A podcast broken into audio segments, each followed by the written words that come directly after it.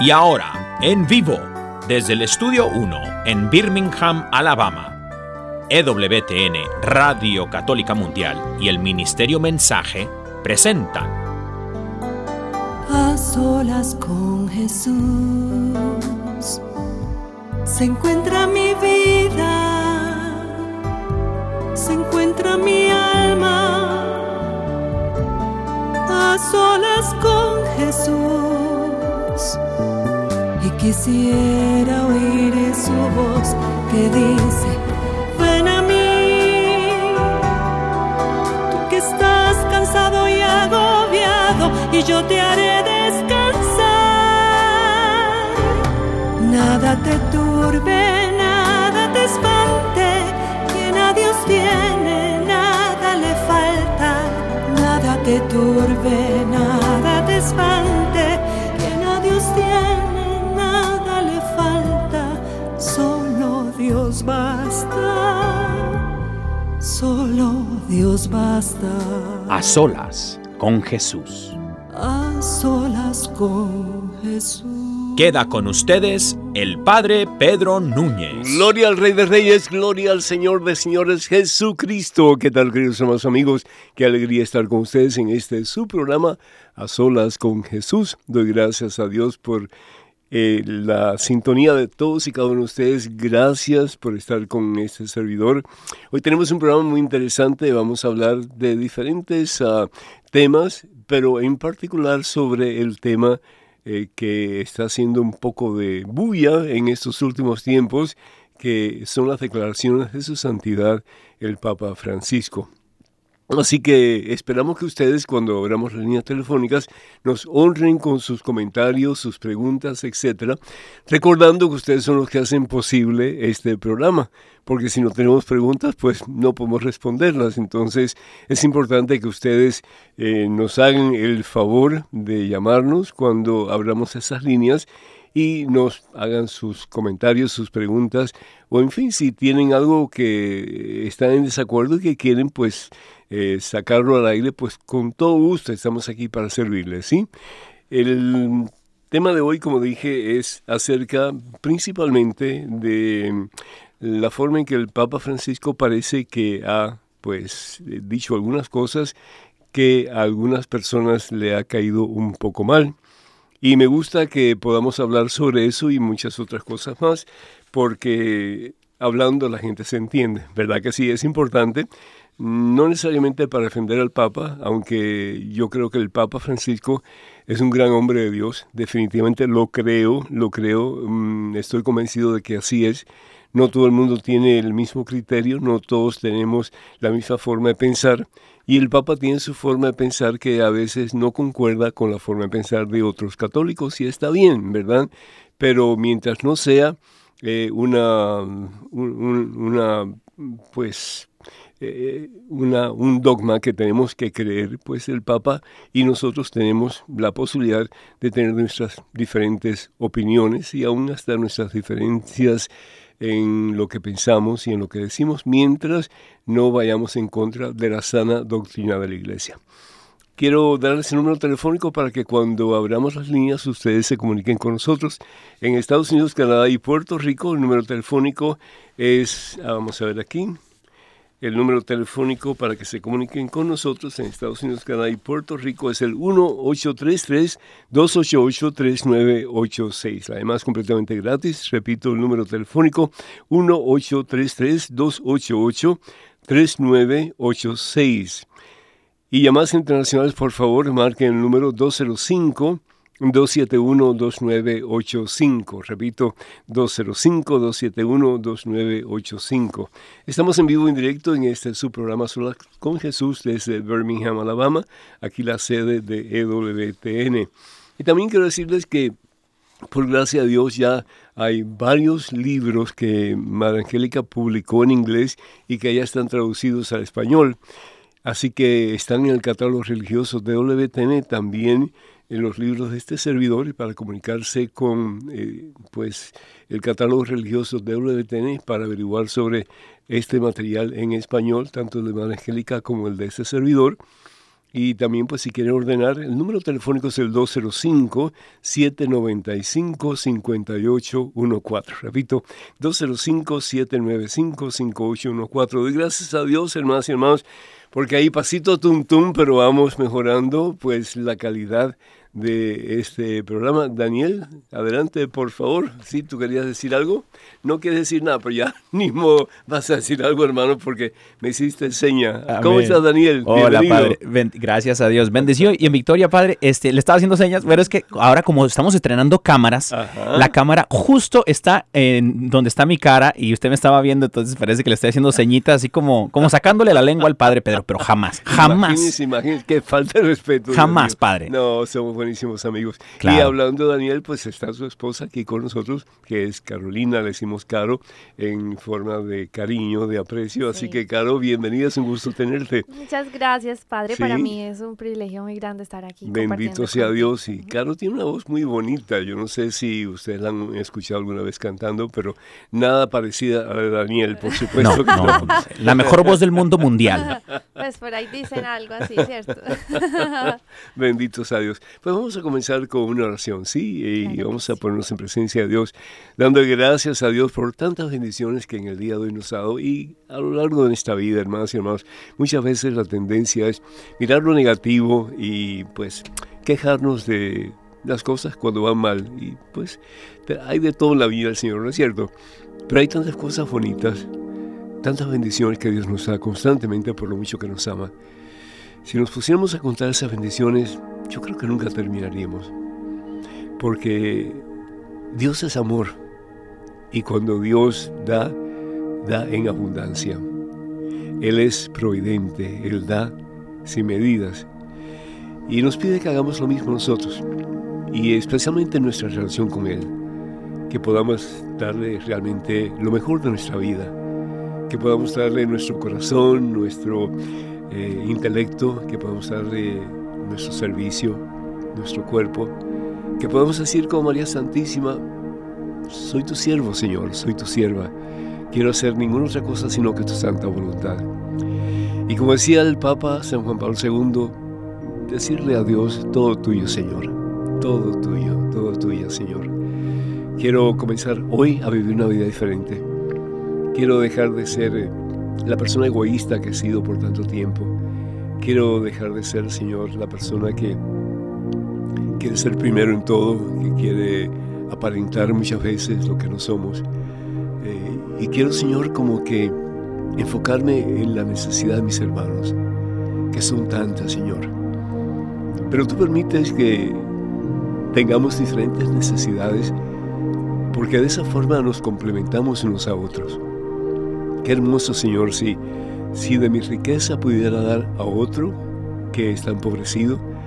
Y no solamente en el aspecto material, pero también en el aspecto psicológico, en el aspecto espiritual. ¿Cuándo fue la última vez que le dijiste a alguien, Dios te bendiga? ¿Cuándo fue la última vez que le dijiste a alguien, Dios está contigo? ¿Cuándo fue la última vez que le dijiste a alguien, no tengas miedo, porque si Dios contigo, nadie puede estar en tu contra? Todo lo puedes en Cristo que te fortalece. Padre Santo, Padre Amantísimo, gracias, oh Dios. Gracias, Señor, por tu divina providencia, por tantas bendiciones que por amor nos das constantemente, Señor, por lo mucho que nos amas. Gracias, oh Dios, por el regalo de cada día, el presente, Señor. El presente es el regalo que tú nos das cada día. Desde que abrimos los ojos en la mañana hasta que los cerramos para conciliar el sueño. Gracias, Señor. Por el transcurso del día de hoy, tú nos has hablado a lo profundo de nuestro corazón. Nos has dicho, Señor, no estás solo, hijo mío, no estás solo, hija mía. Te tengo grabado en la palma de mi mano y tú eres mío. Y como dice la palabra de Dios en el profeta Isaías, aunque las montañas se caigan y las colinas se vengan al suelo, te diría el Señor a ti particularmente, mi amor por ti nunca pasará. Y aunque una madre se olvide del hijo de sus entrañas, yo te amo tanto que yo nunca me olvidaré de ti. Te tengo grabado en la palma de mi mano y tú a mí me perteneces. Gracias Padre Santo. Gracias mi Dios, gracias mi Señor, porque somos realmente bendecidos, Señor, porque tenemos tanto de qué agradecerte a ti, Señor. Ya pronto aquí en los Estados Unidos se va a celebrar el Día de Acción de Gracias. Tantas, tantas y tantas bendiciones, Señor, que tú nos das constantemente. Por lo mucho que nos amas, Señor. Por lo mucho que quieres que seamos felices. Tú eres el papá bueno, Señor. Tú eres el papá que nos tienes grabado en la palma de tu mano. Tú eres el papá, Señor, que nunca nos abandonas. El papá, Señor, que quieres lo mejor para nosotros. Y lo mejor para nosotros es el regalo de tu Hijo. Sí, el regalo de tu Hijo. Nuestro Señor y Salvador Jesucristo. Y para eso tenemos el Espíritu Santo. La tercera persona de la Santísima Trinidad que nos impulsa, mi Dios, nos impulsa a tener una relación más íntima y estrecha contigo, Señor Jesús. Sabiendo que si te tenemos a ti, lo tenemos todo y nada nos falta, Señor. Padre Santo, enséñanos a amar a Jesús con la misma intensidad con que tú le amas. Espíritu Santo, tercera persona de la Santísima Trinidad, que podamos, Señor, con tu fuerza y poder, con la gracia que tú nos das, dejarnos revestir por Jesús como dice San Pablo en su carta a los Romanos capítulo 13, versículo 14. Revístanse de Cristo. Revístanse de Cristo. Y que nuestras actitudes sean las mismas actitudes de Cristo Jesús. Carta de San Pablo a los Filipenses capítulo 2, versículo 4 al 6. Tenga las mismas actitudes que tuvo Cristo Jesús. Que él siendo de condición divina se rebajó hasta hacerse uno como nosotros y hacerse esclavo de nosotros, para levantarnos de nuestras flaquezas, de nuestra miseria, de nuestra falta de amor, de nuestra falta de fe, para darnos la posibilidad de ser reflejos de la presencia de Cristo, hermano, hermana, para que al vernos, para que al verte a ti y al verme a mí, la gente pueda ver un reflejo de Jesús en nuestras vidas. Ese yo creo que es sino el más grande de los regalos que podemos recibir de Dios. Es uno de los regalos más grandes. El poder decir que me ve a mí, ve a Cristo. Eso lo dice San Pablo en su carta a los Corintios. Somos cartas de recomendación de Cristo Jesús. No escrita con tinta, sino que escrita con la misma sangre del Cordero de Dios que quita el pecado del mundo, que es el mismo Jesús cartas de recomendación del mismo Jesús. Dios mío, yo te pido con todo mi corazón que seamos esas cartas de recomendación, Señor. Que dejemos ya a un lado nuestra mundanidad, mi Dios, que dejemos a un lado todo aquello que nos hace, Señor, vibrar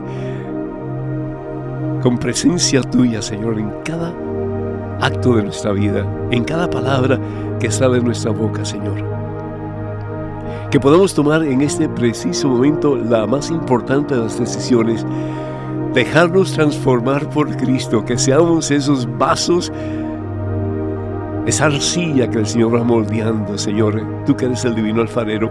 Moldéanos, Señor, transfórmanos, Señor, libéranos, Señor, danos, oh Dios, la certeza de que en tus manos podemos ser un reflejo de Jesús, un reflejo de Cristo en este mundo que por amor tú nos das, Señor.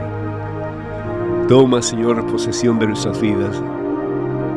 Danos, oh Dios, el más grande de los regalos, la más grande bendición, Señor, que es el poder proclamar al mundo entero que Jesucristo está vivo en mí, que el Señor vive, que de la mano de Cristo yo camino en victoria. Dilo conmigo, hermano, hermana, Señor Jesús me entrego a ti en este momento, Santo. Me entrego a ti, Señor, con toda la fuerza de mi ser, sabiendo, Señor, consciente, mi Dios, de mis debilidades, de mis flaquezas, de mi fe pobre, Señor, de las miserias por las que paso cada día, olvidándome, mi Dios, de las tantas bendiciones que por amor tú nos das constantemente para sobrepasar esas miserias y para caminar en la victoria de los hijos de Dios. Yo te doy gracias por este momento, por esta oportunidad, Señor. Toca el corazón de esta hija tuya. Bendícelo, Señor.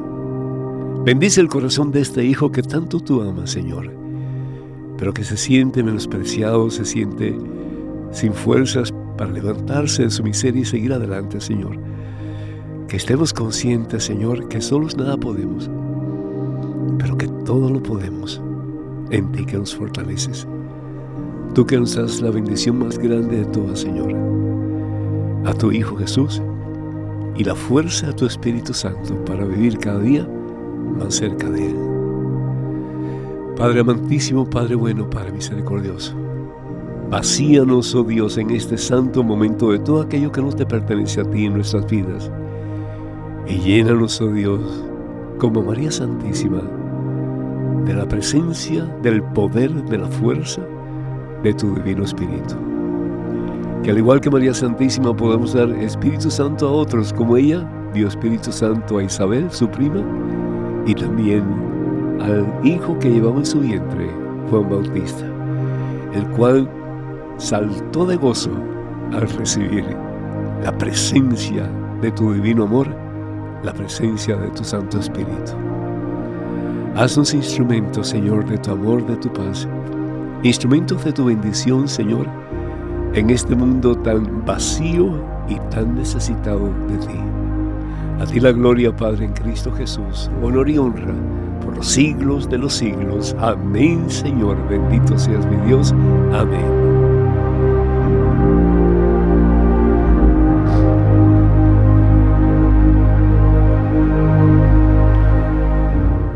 Bendito sea Dios, hermanos y hermanos, y qué, qué rico estar así un ratito a solas con Jesús, ¿verdad que sí? Doy gracias a Dios por este momento en que ya está en progreso este programa, a solas con Jesús. Quisiera compartir con ustedes un pasaje de la Santa Biblia en relación, pues, al papado, en relación particularmente al Papa. Sí, el, la palabra papa significa, es una palabra griega que significa papá. Pues se usa en español también, ¿no? Papá, papá, etcétera. Sí. Y una cosa que es interesante, eh, hay personas que dicen, no, no, no, pero no se puede decir padre a, una persona. Eso es totalmente antibíblico, ¿sí? ¿Por qué? Porque el Señor Jesús está hablando de los fariseos que le gustaba, pues, lucirse en las plazas y que la gente le llamara padre, ¿verdad? Pero sin embargo, San Pablo y y, el apóstol Juan, los dos hablan de que ellos son papás de sus hijos espirituales. Y San Pablo dice que podemos tener muchos maestros, pero pocos padres como él. Y el apóstol Juan constantemente está diciendo, hijitos míos. Y si nosotros somos sus hijitos, y particularmente aquellos que eran discípulos de Juan, ¿cuánto más entonces Juan no sería para ellos su papá espiritual? Entonces, tenemos que tener mucho cuidado cómo interpretamos la palabra de Dios, porque podemos caer en una situación que es ilógica y que es antibíblica al mismo tiempo. Quisiera compartir con ustedes entonces eh, la palabra de Dios que está tomada del Evangelio según San Juan, el capítulo 21, comenzando con el versículo 15.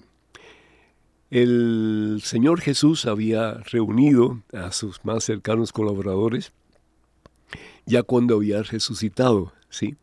Y nos dice la palabra de Dios que cuando ellos se acercan a Jesús, pues pudieron comer pescado, que es lo que usualmente se come en Tierra Santa, ¿verdad?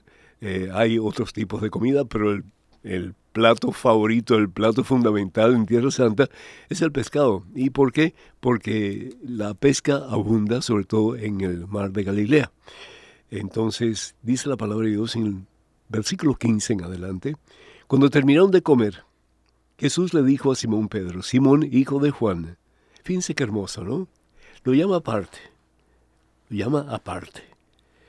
Jesús amaba a todos sus discípulos. Jesús tenía un amor muy especial por todos y cada uno de ellos. Ellos habían seguido a Jesús por varios años ya. Habían cometido el error definitivamente. Incluso Pedro, de traicionar a Jesús en el momento de su crucifixión. Más aún Pedro había negado a Jesús, diciendo que él no lo conocía. Sin embargo, Jesús, Dios, que es el Dios de las oportunidades, puede ver en Pedro no solamente su debilidad en ese preciso momento, pero puede ver lo que Pedro puede llegar a ser un futuro. Todos somos débiles, hermanos. Todos, dice San Pablo, menos el Señor Jesús y María Santísima, todos hemos pecado y todos nos hemos apartado de la gracia de Dios. Así pasó con Pedro. Y así pasó con Judas. La gran diferencia entre Pedro y Judas es que Judas no se perdonó y se ahorcó. Pedro, sin embargo, lloró, se arrepintió y llegó a ser el primer sucesor de Jesús en la tierra, es decir, el primer papa. Y cuando hablamos de sucesor no estamos hablando de que Él va a tomar las riendas de la iglesia, no, es Jesús, el buen pastor. Pero encomienda a Pedro para que Pedro pueda llevar a cabo la misión que Jesús le está dando a Pedro, que es apacentar sus ovejas. No las ovejas de Pedro, no las ovejas de ningún papa, las ovejas de Jesús. Pero está dando la misma autoridad que él tiene. Yo regreso al Padre, pero ustedes continúen la misión que yo les he encomendado. Con la misma autoridad con que yo he servido, ustedes sirvan y yo estaré con ustedes siempre, hasta la consumación de este mundo. Y nos dice la palabra de Dios que cuando le pregunta a Pedro si lo amaba, ¿qué le dice Pedro? Sí, Señor, tú sabes que te quiero. Y Jesús le dice, apacienta mis corderos, no los tuyos, Pedro, los míos cuídalos. Y esto no solamente es importante que el Papa lo escuche y lo medite una y otra vez, pero todos nosotros que estamos en posición de liderazgo, incluso los laicos comprometidos en la iglesia. Porque a veces tenemos la tendencia de ser dictadores, ¿no es cierto? Claro, ustedes no, yo estoy seguro que no, pero hay otros que sí, que les encanta decir lo que hay que hacer y se vuelven a veces dictadores de la palabra de Dios y de la iglesia. ¿sí? Hay que hacer esto porque yo digo que hay que hacer esto. Y la pregunta sería, ¿y eso es lo que Dios realmente quiere? ¿Es lo que Jesús realmente pide de sus ovejas en este caso en particular? Le pregunta por segunda vez. Fíjense, para el judío no solamente dos veces era necesaria, debería ser tres veces, ya que la tercera, como decimos, es la vencida. Acuérdense que en los tiempos de Jesús no había mucha gente que escribiera ni mucha gente que leyera también. Entonces todo era por palabra. Cuando se daba la palabra, pues eso se hacía oficial. Jesús lo dice tres veces, pregunta tres veces si Pedro le ama. ¿Por qué? Porque la tercera es la oficial. Ya Pedro, si lo dice por tercera vez, está declarando que Jesús realmente es el que es el buen pastor y Pedro lo que va a hacer es cuidar las ovejas del Señor. Le pregunta por segunda vez, Simón, hijo de Juan, ¿me amas? Y Pedro le responde, sí Señor, tú sabes que te quiero. Y vuelve Jesús a decir, cuida de mis ovejas, cuida de mis ovejas, no de las tuyas, de las mías. Insistió Jesús por tercera vez, Simón Pedro, hijo de Juan, ¿me quieres? ¿Hasta cuándo, Señor, te voy a decir que te quiero? Pedro se puso triste al ver que Jesús le preguntaba por tercera vez si lo quería. Y le dice, Señor, tú lo sabes todo. Tú sabes que te quiero. Entonces Jesús le dijo, apacienta mis ovejas. Interesante, hermanos. Jesús no se lo dice a los demás. Y los demás eran parte de esa ese grupo privilegiado de apóstoles del Señor. Jesús mismo los había escogido a cada uno de ellos, como Jesús te, escoge a ti, te escoge a ti, me escoge a mí, nos ha escogido a todos nosotros para hacer una obra grande, para desarrollar una misión grande, poderosa, hermosa, maravillosa, que realmente cambie vidas. Estamos en el negocio de salvar almas para Cristo.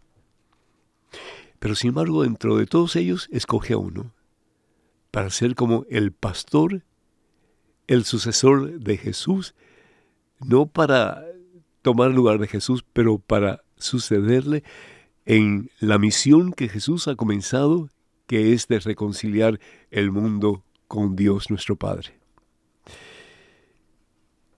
Y escoge una persona que es limitada, una persona que tiene 20.000 defectos, una persona que es cobarde, una persona que no tiene suficiente fe, cuando Jesús le dice, ven, y Pedro empieza a caminar sobre las aguas y de pronto comienza a hundirse. ¿Por qué? Porque ve que se está hundiendo en ese remolino que le va a quitar la vida y empieza a gritar, Jesús, Señor, sálvame. Vuelve a poner su fe, su confianza en Jesús y es entonces que Jesús lo levanta y lo salva. Es decir, Pedro una y otra vez peca, es decir, una y otra vez eh, comete errores, pero una y otra vez Pedro se deja levantar por la mano de Jesús y puede continuar la misión que Jesús le ha encomendado. Lo mismo para ti y para mí. De vez en cuando, y ojalá que nunca lo hagamos, pero de vez en cuando cometemos errores.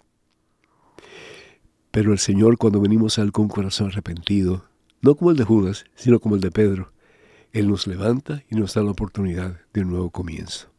Bendito sea Dios. Pues yo creo que es suficiente por ahora con lo que hemos compartido.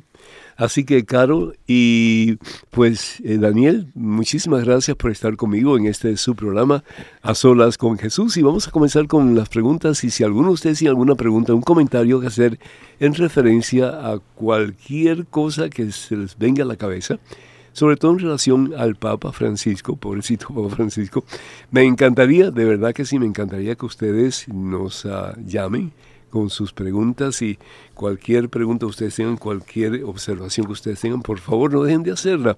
Estamos aquí para servirles en este su programa. Número telefónico de Estados Unidos, Canadá y Puerto Rico es el 1833-288-3986. Repito, 1833 288-3986. Y llamadas internacionales, por favor, marque el número 205-271-2985. 205-271-2985. Daniel y Caro, de nuevo, bienvenidos. Es un gusto tenerles a ustedes, así que estamos listos para comenzar. Adelante, por favor. Pues padre, gracias a usted por la invitación y me encanta pues poder recibir aquí en primera fila esa enseñanza tan linda que nos compartió. de verdad que, que aprendo mucho pues siempre de, usted, padre. Siempre todos podemos aprender de los demás, ¿verdad? Por eso San Pablo dice, predica a tiempo y a destiempo. Porque siempre algo nos puede decir el Señor porque la palabra de Dios es viva, eficaz, como espada doble filo, dice la palabra de Dios en la carta a los hebreos, ¿sí? Entonces, adelante, mija. Bueno, ah, con las preguntas. Claro, claro. claro. Bueno, padre, pues por aquí una señora de México, se llama Yolanda Flores, nos envía esta pregunta. Dice, padre, me han dicho que el Papa tiene derecho de echar fuera de la iglesia a cualquier persona que él desee. ¿Eso es cierto? Desde el principio de, la iglesia eh, se habla de excomunión. Y excomunión no es otra cosa sino que el echar fuera a una persona que es parte, que es miembro de la iglesia. Entonces vemos por aquí, por ejemplo, en, 1 Corintios capítulo 5, versículo 1 y adelante, y lo voy a leer si usted me permite. Dice, esto dice San Pablo, ¿no? De hecho se habla de inmoralidad sexual entre ustedes y de un caso tal que ni siquiera se da entre los paganos. Uno de ustedes convive con su propia madrastra y ustedes se sienten orgullosos. Más bien, tendrían que estar de duelo y expulsar de entre ustedes a ese pecador. Sepan que ya he juzgado al culpable como si estuviese presente, pues estoy ausente en cuerpo, pero presente en espíritu. Y continúa San Pablo diciendo, reunidos ustedes y mi espíritu en el nombre de nuestro Señor Jesús y con su poder entreguen a ese hombre a Satanás, que lo pierda todo, pero que se salve su espíritu el día del juicio. Palabra de Dios. Son palabras bien fuertes, ¿no es cierto? Es decir, eh, San Pablo está pidiendo que se saque a esa persona porque realmente no está viviendo según lo que el Señor Jesús pide de nosotros como miembros de la comunidad cristiana. Entonces el Papa tiene el poder de hacerlo, sin embargo el Papa ha dicho bien claro que él no va a excomulgar a nadie. Lo puede hacer, los obispos también lo pueden hacer, pero sin embargo el Papa ha dicho, ¿verdad?, que él no va a excomulgar a nadie. Y eso crea un poco de revuelo. Sí, porque sobre todo se pregunta a la gente, sobre todo en el caso del presidente Biden, Sí, y de la Speaker of the House, Nancy Pelosi, que los dos dicen ser católicos, pero sin embargo están a favor del aborto. Así es. Y sabemos bien que el aborto en la moral cristiana no es negociable, es decir, no se puede matar una criatura en el vientre de su madre simplemente porque es su fastidio, por la razón que sea.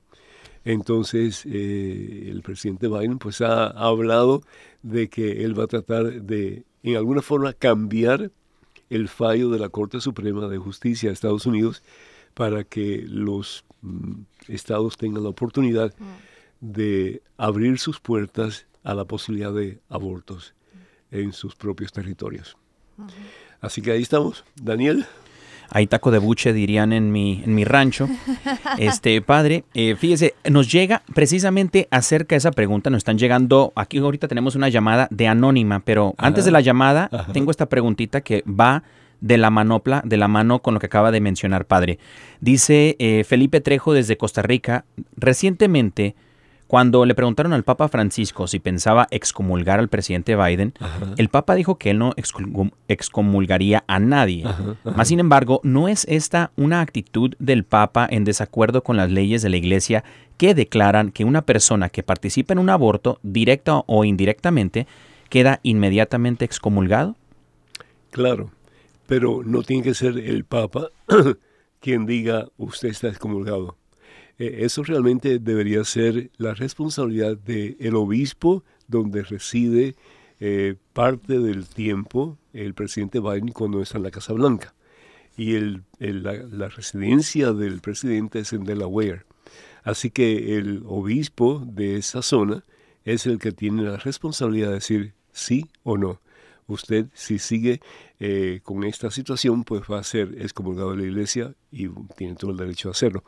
La cosa por la razón por la cual el Papa realmente no quiere meterse en ese asunto es porque tendría que llamar al presidente al Vaticano, tendría que mm, tomar bastante tiempo para hablar sobre los puntos positivos y los puntos negativos, porque el presidente está haciendo lo que está haciendo.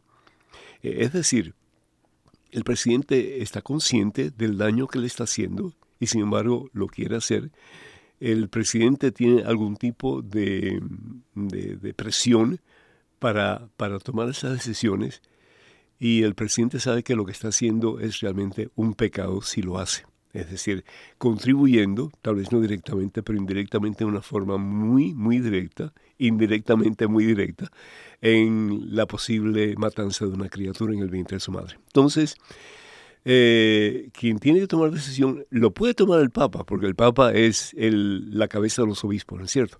Pero debe ser el obispo donde radica el presidente cuando no está en la Casa Blanca.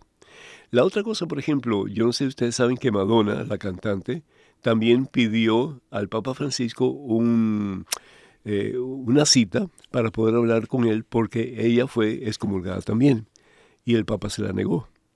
Es decir, porque él, eh, si, si conociéramos la magnitud de las cosas que el Papa tiene sobre sus hombros, uno diría, caramba, vamos a orar por este hombre porque son demasiadas cosas. Y estamos hablando no solamente de la Iglesia Católica, pero del mundo entero. Es decir, eh, podríamos estar hablando de aquí hasta mañana, pasado mañana, de toda la responsabilidad que tiene el Papa. Entonces, eh, los obispos están ahí para apoyar eh, la, el ministerio del Papa, para ayudarle con todos los problemas que existen, habidos y por haber. Y al fin y al cabo, pues son los obispos de cada región, de cada diócesis, los que tienen que tomar la última decisión en relación a esto. Eh, el obispo debe de hablar con el presidente, con Nancy Pelosi también, de, de, donde sea ella, de, de qué diócesis, y pues tratar de eh, dejar de saber ellos que están cometiendo un grave, grave acto de, de moral cristiana. Liberarlos, pues. Pues sí, por lo menos hacerles conciencia de lo que están haciendo con el propósito de que ellos cambien. Si ellos no cambian, entonces el obispo puede por pues usted está fuera de la iglesia. Sí. Padre, tenemos una llamada de pues. Anónima desde Miami. Bueno, pues Anónimo, bienvenida. Es un gusto tenerle. ¿Sí? ¿Me escucha? Eh, su programa, ¿me escucha? Sí, sí, cómo no. Adelante, por favor. Mire, doy gracias a Dios todos los días por su programa, pues su programa me ha, me ha ayudado a esclarecer, me ha ayudado, me ha fortalecido, me ha ayudado a crecer en mi fe. Bendito sea Dios. Tengo una formación religiosa. tengo una formación mm, católica desde, bueno, desde que nací, prácticamente soy cubana. Ah, qué bien. Tengo una duda, Sí, tengo una, una duda porque mi mamá, eh, mm, yo no lo viví, pero sí siempre oí las historias que cuando había una situación en su casa, estamos hablando años 1930 y pico, 40 y pico, 50 y pico en Cuba, eh, las personas hacían, eh, como es, cuando había una situación, ellos como que hacían promesas. Ajá y hacían, caminaban descalzos. Mi mamá hizo una promesa para que un hermano apareciera, que fue y apareció y cosas así. Bueno, eh, esto lo estoy comentando porque tengo una situación en mi familia eh, próximo a un diagnóstico y no sé, estoy, eh, eh, pienso, yo puedo hacer una promesa, es algo que va en mi formación. entonces, yo estoy, me han dicho que estoy errada completamente que eso no es de una fe católica, de una que si uno cree en Dios no tiene que hacer. ¿Por qué? Dígame. ¿Por qué no, por no se puede hacer una promesa? Me han dicho así que, Depende. Que, eso no es de una persona, de un católico, que si yo quiero prometer algo, yo digo, eh, yo digo, bueno, estoy errada. no, no, para nada. El, el, católico, por ejemplo, cuando va a misa, ofrece, ¿sí? En, en el momento de las ofrendas, nos unimos a Jesús que se ofrece al Padre y que ofrecemos nosotros nuestra propia vida. El problema es que muchas veces no estamos conscientes de que tenemos la oportunidad de ofrecer nuestras vidas al Señor. Entonces, no solamente es el pan y el vino, y no solamente es la presencia de Jesús que se ofrece al Padre en la consagración por la expiación de nuestros pecados, pero nosotros nos podemos unir a Jesús para ofrecernos al Padre por nuestra propia expiación, porque es Jesús quien lo hace, ¿verdad? Pero también unidos a Él para que el Señor nos haga criatura nueva, nos transforme a imagen y semejanza de Él. Cuando hablamos de una promesa, por ejemplo, hay promesas que son, son como que eh, prácticamente imposibles de realizar o que no se deben de realizar. Una promesa, por ejemplo, una persona que me dice, Padre Pedro, y es una promesa porque se me cumplió lo que le pedí al Señor, de no tener relaciones con mi esposo por dos años. dije, señora, por favor, no haga eso porque va a destruir su matrimonio, ¿verdad? Hay otras promesas. La promesa debe ser algo que nos ayude a acercarnos más a Dios, que nos ayude a convertirnos. ¿Y qué significa la palabra conversión? En griego significa metanoia y la metanoia es un cambio de vida drástico, ¿sí? Eh, si es posible, de 180 grados. Entonces, cuando yo hago una promesa, debe ser en miras de algo que me ayude a ser un mejor cristiano. Entonces, cuando yo hago esa promesa, pues yo estoy haciendo lo correcto. Ahora, si yo, por ejemplo, eh, aquel eh, señor que me dijo que había hecho una promesa de vestir a su niño de verde por un año completo. señor, pobre hijo suyo, es decir, tener que vestirse de, verde por todo un año, como que no. Eh, haga otra promesa que tenga que ver con su propia relación con Dios y eso pues le va a ayudar mucho más. Así que la promesa no es mala siempre y cuando lo hagamos en miras de una, eh, una conversión más, más estrecha con Jesús. Eso sí es lo que Dios quiere. Bendito sea Dios. Adelante, Caro, una pregunta que tengas. Ah, padre, y quería compartirle acerca, algo acerca de lo que estaban diciendo, porque mm. en Colombia es muy común este tema acerca de también, se les dice las mandas, ¿cierto? y caminan, eh, perdón, pues sí, como que se desplazan de rodillas, largas cosas.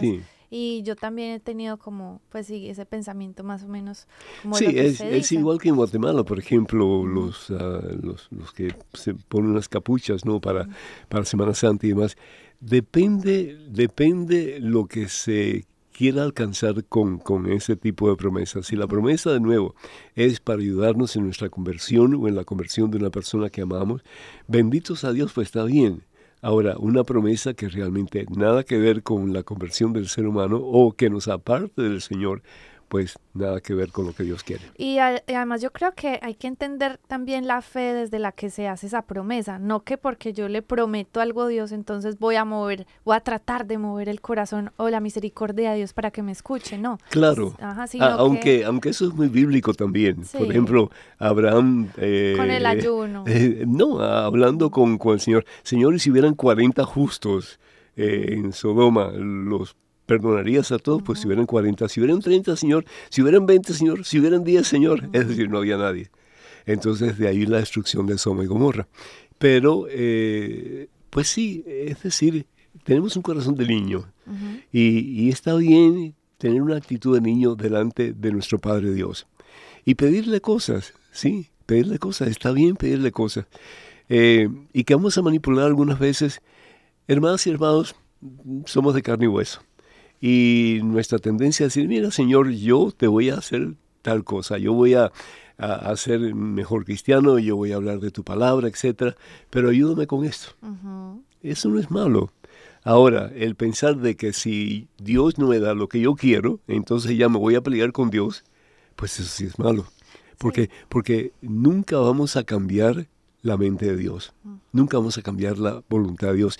La oración para qué sirve, igual que la promesa, para acercarnos a Dios.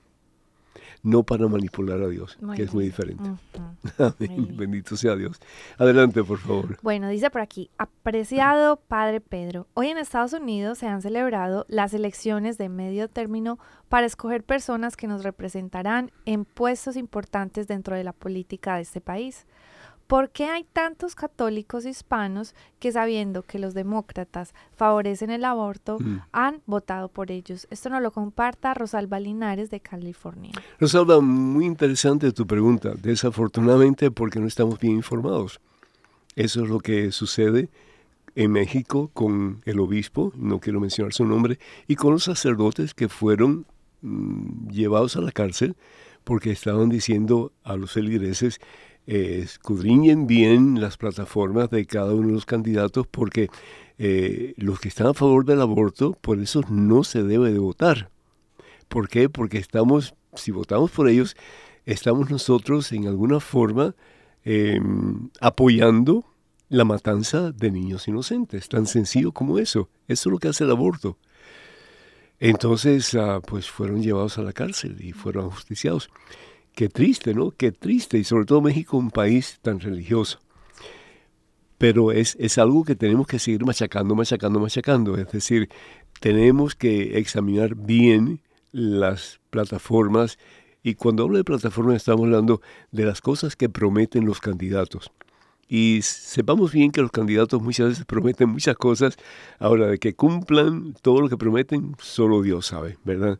Pero entonces uno tiene que tener un sexto sentido para ver realmente qué es lo que el candidato está presentando como cosas que él quiere hacer para mejorar el sistema de la nación, tanto político como social, etc.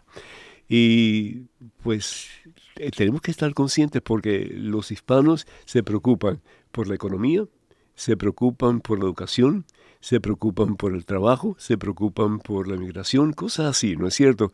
Y está bien, no hay nada malo con eso.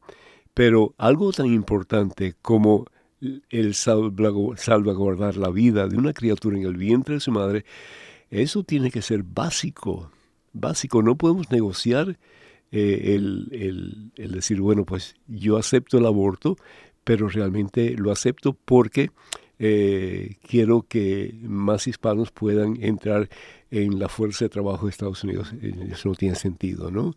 Eh, un, mal no justifica un bien. Y el mal, sobre todo en este caso, pues es la matanza de criaturas en el vientre de sus padres. Entonces tenemos que tener mucho cuidado. Sí, cuando vayamos a, a las urnas para votar, tener mucho cuidado, sobre todo con lo que se refiere a aquellos candidatos que están a favor del aborto.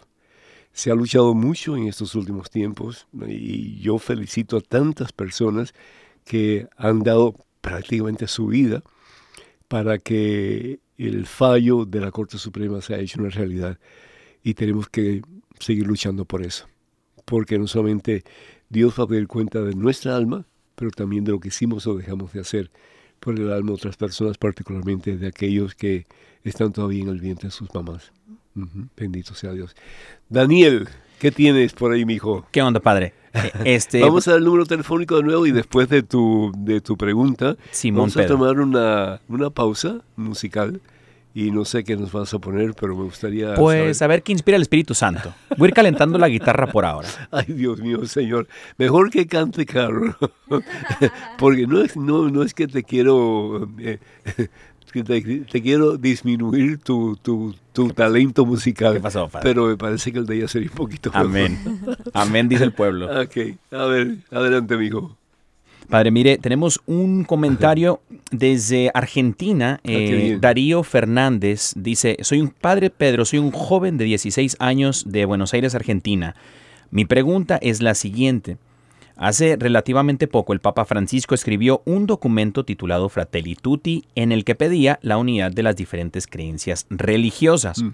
¿No cree usted, Padre Pedro, que eso puede traer mucha confusión ya que se abre la puerta para que muchos piensen que da igual pertenecer a una religión o a la otra? Por favor, contésteme a través de su programa A Solas con Jesús. Muy interesante, muy interesante, mi hijo, y muy interesante que a tan corta edad pues estés interesado en pues los documentos papales y también pues qué es lo que realmente como cristianos debemos de hacer para hacer de este mundo lo mejor definitivamente. Yo quiero ir un momentito a la palabra de Dios en el Evangelio según San Juan, en el capítulo 17, versículo 21. Y el Señor Jesús dice lo siguiente. Bueno, no solo oro por estos, hablando sus discípulos, sino también por todos aquellos que crean en mí por su palabra, que todos sean uno, como tu Padre estás en mí y yo en ti. Ese es como que el motor que mueve el corazón de Jesucristo, que todos sean uno. El Señor Jesús va a decir en el Evangelio según San Juan, capítulo 13, versículos 34 y 35, les doy un mandamiento nuevo, les doy un mandamiento nuevo. ¿Y cuál es el mandamiento? Ámense. Ámense. Ese es el mandamiento de Jesús. ¿Y hasta qué punto? Hasta el punto que yo los he amado a ustedes. ¿Y hasta qué punto los ha amado Dios? ¿Hasta qué punto los ha amado Jesucristo? Lo dio todo. Pero Jesús no tenía miedo de amar. Jesús amaba aún a sus más terribles perseguidores. Aquellos que, pues, lo estaban crucificando aquellos que lo habían escupido, aquellos que le habían coronado espinas. Y estamos hablando de espinas de un tamaño así de enorme, sí, y habían penetrado su, su, su cabeza, incluso su cerebro. Tiene que haber sido una, una crucifixión horrible, horrible, al más santo de los seres humanos. Y sin embargo, pues el Señor Jesús, ¿qué es lo que dice? Perdónanos, Padre, porque no saben lo que hacen. La vida de Jesús fue el hacer el bien, dice la palabra de Dios. Pasó por el mundo haciendo el bien. Jesús nunca dice, "M- maten a ese o que un rayo le caiga encima al otro. Nunca dice nada de eso, ¿sí? ¿Por qué? Porque la vida de Jesús fue una vida impulsada por el amor. ¿Por qué? Porque Dios es amor. Y Jesús es amor porque Jesús es Dios. Además de ser completo y totalmente hombre. Y eso es lo que Él quiere de nosotros. El cristiano, dice el Señor Jesús en el Evangelio según San Lucas capítulo 6, no puede ser diferente al Maestro. Más aún, dice el Señor, si el cristiano se deja, el discípulo se deja, llega a ser como el Maestro. Es tremendo. Imagínense ustedes si nosotros tomáramos la decisión de vivir como Jesús, de perdonar como Jesús, de amar como Jesús. Pero es que ese es el llamado. El llamado es ser otro Jesús, otro Cristo en este mundo que nos ha tocado vivir. Que la gente al verte a ti, al verme a mí, diga, yo quiero ser como Cristo, yo quiero ser como Él. Desafortunadamente, muchas veces no damos la talla, ¿verdad que no? Y aunque pensamos que cumplimos con los mandamientos y somos eh, cristianos, pues más o menos bien, pero Dios no quiere cristianos mediocres. Dios quiere cristianos santos. Y un santo no es otra cosa sino que un reflejo vivo, transparente de la presencia de Dios, de la presencia de Jesús. Entonces, esa, esa, es, esa es la meta. Esa es la meta.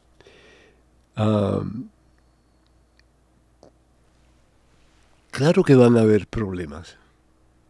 Claro que van a haber confusiones. Claro que van a haber personas que van a decir, ah, pues cualquier cosa es lo mismo.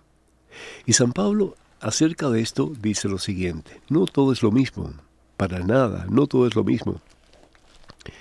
Dice San Pablo en su carta a los Efesios, vamos a ver aquí si tenemos un momentito, carta de San Pablo a los Efesios, en el capítulo, en el capítulo 5, si no me equivoco, vamos a ver aquí un momentito, dice San Pablo, vamos al capítulo 6. Em, sí, el capítulo 6. Dice la palabra de Dios, y esto es Jesús que está hablando, ¿sí? Efesios capítulo 6.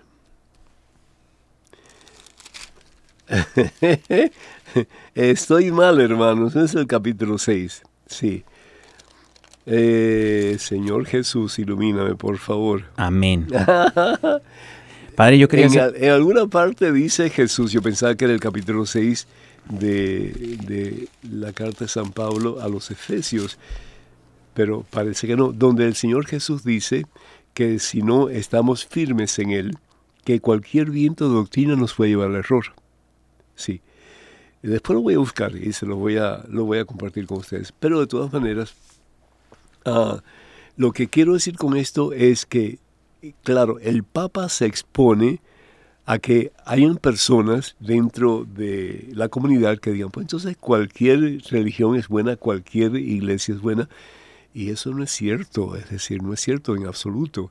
El Señor quiere que seamos uno, pero uno en la iglesia que Él funda y con el mismo y único pastor que al fin y al cabo es Jesucristo.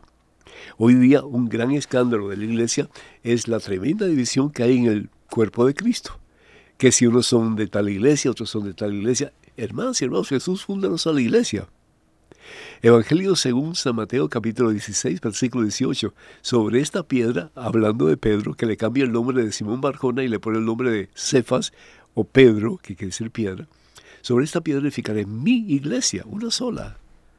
Y los poderes del infierno jamás la podrán vencer. Porque hay tantas iglesias hoy día. Desafortunadamente, porque nos encanta mariposear. Aquí esta me gusta, esta no me gusta, me voy para otra después y después para otra. No, o, me interesa más porque en esta iglesia no son tan exigentes. En esta iglesia me puedo casar una vez y otra vez y otra vez. O en esta iglesia no tengo que confesarme y a mí no me gusta confesarme. O en esta iglesia pues eh, canta más bonito o qué sé yo. Pero sin embargo Jesús funda nuestra iglesia. Y claro, ¿qué es lo que quiere el Papa? ¿Qué es lo que espera el Papa? ¿Qué es lo que decía el Papa? Que todos seamos uno. Eh, la oración de Jesús en el huerto de Getsemaní, Padre, que todos sean uno. Es decir, y Jesús hace una promesa. Evangelio según San Juan, en el capítulo 10, versículo 16. A ver si esta la, la tengo bien. La otra era Efesios 4, Padre. Ah, Efesios 4 sabía estaba cerca. Pero bueno, benditas gracias, mi hijo, te agradezco mucho. Pero la palabra de Dios en, la, en el Evangelio según San Juan, capítulo 10, versículo 16, dice el Señor lo siguiente. Dice, tengo otras ovejas que no son de este corral. Sí, hablando no solamente de los judíos, pero de otros que están en otras iglesias. A esas también las llamaré, escucharán mi voz, y un día habrá un solo rebaño y un solo pastor. Hermoso, ¿no es cierto? Ese es, el, ese es el sueño de Jesús, que un día hay un solo rebaño y un solo pastor. Y que no tengamos miedo de decir, yo soy cristiano católico. Que no tengamos miedo de decir, yo pertenezco a la iglesia fundada por Jesús, que es la iglesia católica. ¿Por qué no vienes a conocerla? ¿Por qué no vienes? Tal vez te interese algo, tal vez yo te pueda ayudar en algo. No que le vayas a dar un biblazo por la cabeza, pero sí ayudarlo a reconocer que el Señor establece una sola iglesia y una iglesia nada más. Que el Señor os bendiga abundancia este y por siempre os colme su santa paz.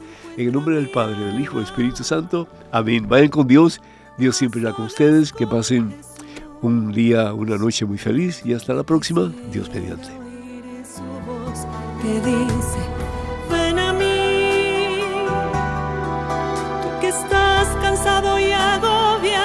y yo te haré descansar. Nada te turbe, nada te espante, quien a Dios tiene, nada le falta. Nada te turbe, nada te espante, quien a Dios tiene, nada le falta, solo Dios basta.